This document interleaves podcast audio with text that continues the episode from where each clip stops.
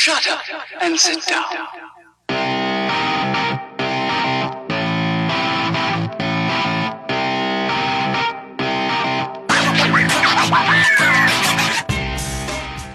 Du hörst den Kondensator, eine Sendung über Neues aus der Podcast-Welt. Heute sprechen wir über Googles Podcast-Pläne.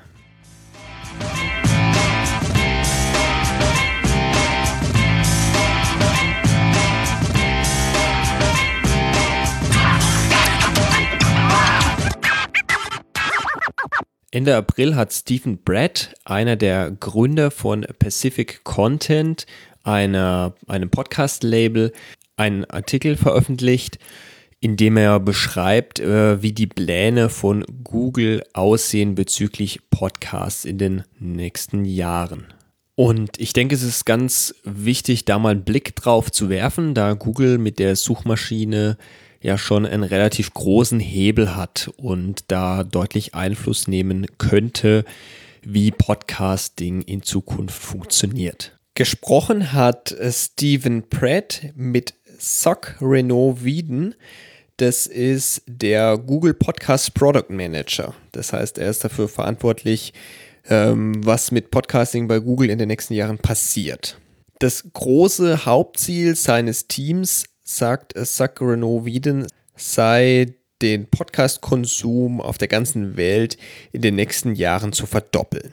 Geplant ist zum Beispiel, dass Podcasts in der Google-Suche als hier ähm, ausgedrückt First Class Citizen ähm, angezeigt werden, also genauso hohen Stellenwert haben wie Text, Bilder und Videos. Also ähm, es könnte gut sein, dass da dann äh, ein extra Tab ist, so wie es jetzt schon ist, dass man auf Bilder-Tab wechseln kann und dann gibt es auch einen Tab für Podcasts oder dass auf der ersten Seite dann direkt äh, auch Podcasts angezeigt werden und man da noch mehr finden kann.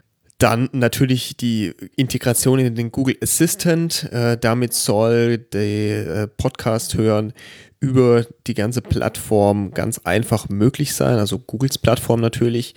Und äh, sie wollen mit, ähm, ja, mit der Google Sprach-KI ähm, ja, das Auffinden und äh, das Weiterentwickeln von, von Podcast-Hören voranbringen. Also ich vermute mal, da geht es darum, automatisch Podcasts zu transkribieren und dann äh, entsprechend die richtigen Podcasts vor, zu einem Suchbegriff zu finden. Auch ein ganz interessanter Punkt, den er erwähnt, ist die Idee, Podcaster in ihrem Businessmodell zu unterstützen. Also er spricht da insbesondere Werbung an oder auch Spenden. Ähm, ich weiß nicht genau, wie Sie sich das vorstellen. Wirklich konkret wird es in diesem Interview oder in diesem Artikel nicht erklärt.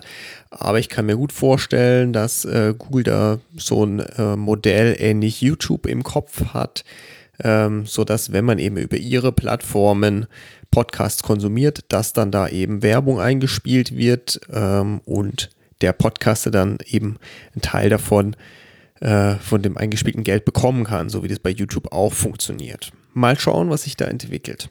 Dann planen sie, dass Google Podcasts ähm, Empfehlungen bekommt wie auf YouTube. Also, wenn man eine Episode gehört hat, dann wird einem danach automatisch angezeigt, das könnte dich auch noch interessieren. Also, da wird äh, ein Interessensprofil äh, des Hörers erstellt.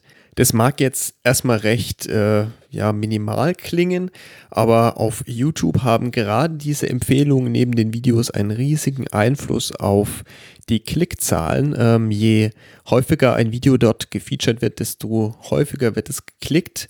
Ähm, YouTube macht das natürlich äh, vor allem aus dem Grund, um die User länger auf der Plattform zu halten, weil man dann in so einen äh, ja, Binge-Watching-Modus reinkommt und eine Folge nach der, andere nach der anderen anschaut. Äh, mittlerweile ist es ja auch so, dass es dann nonstop weitergeht. Vielleicht wird es dann auch so sein, dass äh, je nach Interesse dann eine Podcast-Folge nach der anderen kommt, äh, entsprechend des Interesses und man da aktiv ausschalten muss.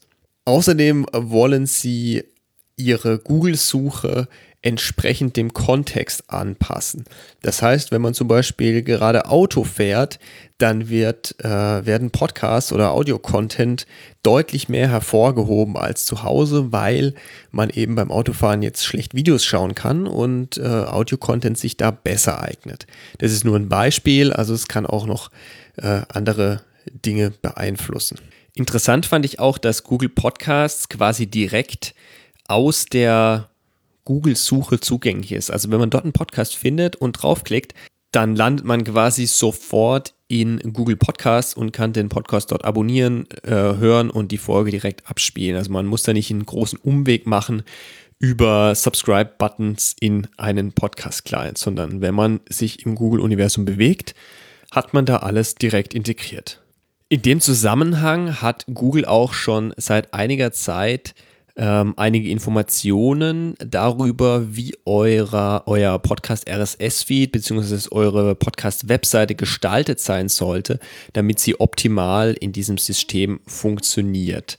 Das Ganze verlinke ich euch in den Show Notes, wenn ihr eben Interesse daran habt, euren Podcast in diese Richtung zu optimieren, um da ähm, gleich von Beginn an gut dabei zu sein, dann könnt ihr dort mal reinschauen. Ich verlinke euch natürlich auch den Artikel bzw. Das, äh, das Interview ähm, mit dem äh, Google Podcast Product Manager. Dann könnt ihr euch das Ganze nochmal durchlesen. Da sind noch ein paar Bilder dabei, noch einige mehr Infos, die ich jetzt hier rausgelassen habe.